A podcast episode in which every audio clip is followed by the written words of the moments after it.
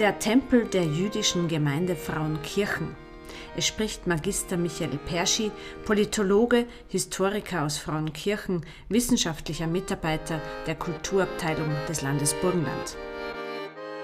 Einst gab es neben der barocken Basilika im nordburgenländischen Wallfahrtsort Frauenkirchen noch ein religiöses Bauwerk von Bedeutung. Die Synagoge, welche die Einheimischen stets Tempel nannten. Heute erinnert nur noch eine Gedenkstätte, der Garten der Erinnerung an den Tempel der jüdischen Bevölkerung von Frauenkirchen. Die über 250-jährige Geschichte der jüdischen Kultusgemeinde ist lang und bewegt bis sie in der Tragödie des Naziregimes endet. Die ersten zuverlässigen Quellen über die Ansiedlung von Juden stammen aus dem 14. und 15. Jahrhundert. Die Juden dürften bereits damals eine ansehnliche Rolle im Wirtschaftsleben der Region gespielt haben. Im Jahr 1678 wird von 29 Paar Juden, Familien also, berichtet, die ein halbjähriges Schutzgeld von drei Gulden entrichteten. Im Jahr 1712 befanden sich in Frankirchen 16 Häuser in jüdischem Eigentum, die in einem ihnen eigens zugewiesenen Viertel standen. In den folgenden 170 Jahren, von der Ansiedlung bis zum Jahre 1848, stieg die Anzahl der Juden in Frankirchen stetig an und betrug jeweils gegenüber der christlichen Bevölkerung rund ein Viertel, teilweise auch ein Drittel der Gesamtbevölkerung. Schließlich erreichte sie mit 651 Personen zur Mitte des 19. Jahrhunderts ihre größte Ausdehnung. Ab dem Jahr 1900 kam es zu einer Zuwanderung von jüdischen Bewohnern aus Teilen der ehemaligen Monarchie. Bis zur Zwischenkriegszeit verringerte sich aber die Zahl der Juden. Die Volkszählungen 1920 und 1934 registrierten 399 bzw. 386 jüdische Bewohner in Frankirchen. Das Verhältnis zur Christengemeinde dürfte zumeist korrekt gewesen sein, jedoch waren antijüdische Stimmungen und ebensolche latente Emotionen vernehmbar. Die Rechte, Verbote und Pflichten der Juden waren nicht nur in Frankirchen per Schutzbrief des Grafen Esterhase geregelt. Erst im Jahr 1868 wurde der jüdischen Bevölkerung in der gesamten österreichisch-ungarischen Doppelmonarchie die volle Glaubens- und Gewissensfreiheit zuteil.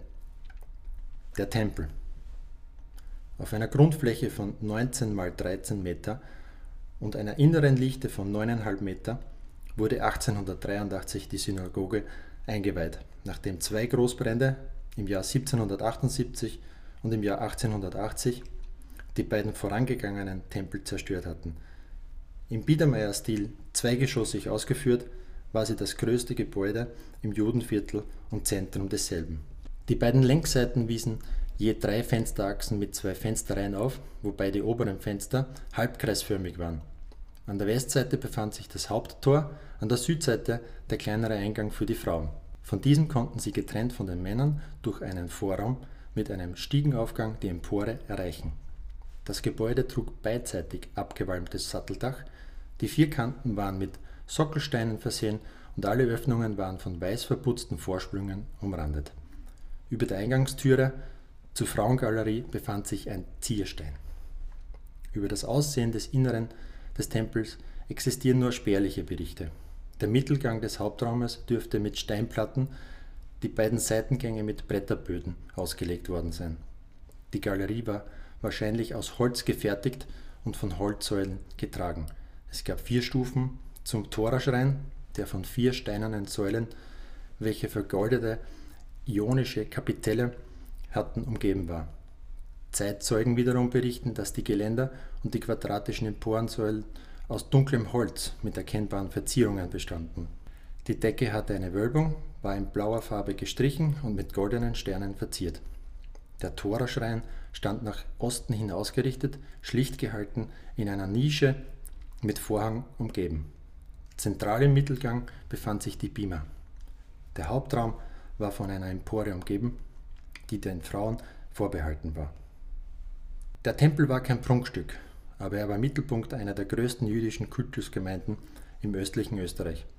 Als er 1939 von den Nationalsozialisten abgerissen wurde, gingen mit ihm nicht nur alle Wertgegenstände der Kultusgemeinde verloren, es endete auch die über 250 Jahre währende Geschichte der Juden in Frankirchen. Was blieb, war lange Zeit nur der jüdische Friedhof am südlichen Ende des Ortes. Dies sollte sich erst ändern, als der bis dahin unverbaut gebliebene Standort des ehemaligen jüdischen Tempels in eine Gedenkstätte, den Garten der Erinnerung, umgestaltet wurde. Basierend auf allen verfügbaren Unterlagen wurde im Jahr 2015 in einem Projekt der Technischen Universität Wien ein 3D-Modell erstellt, welches unter anderem zum Erhalt des verloren gegangenen Sakralbaus dienen soll.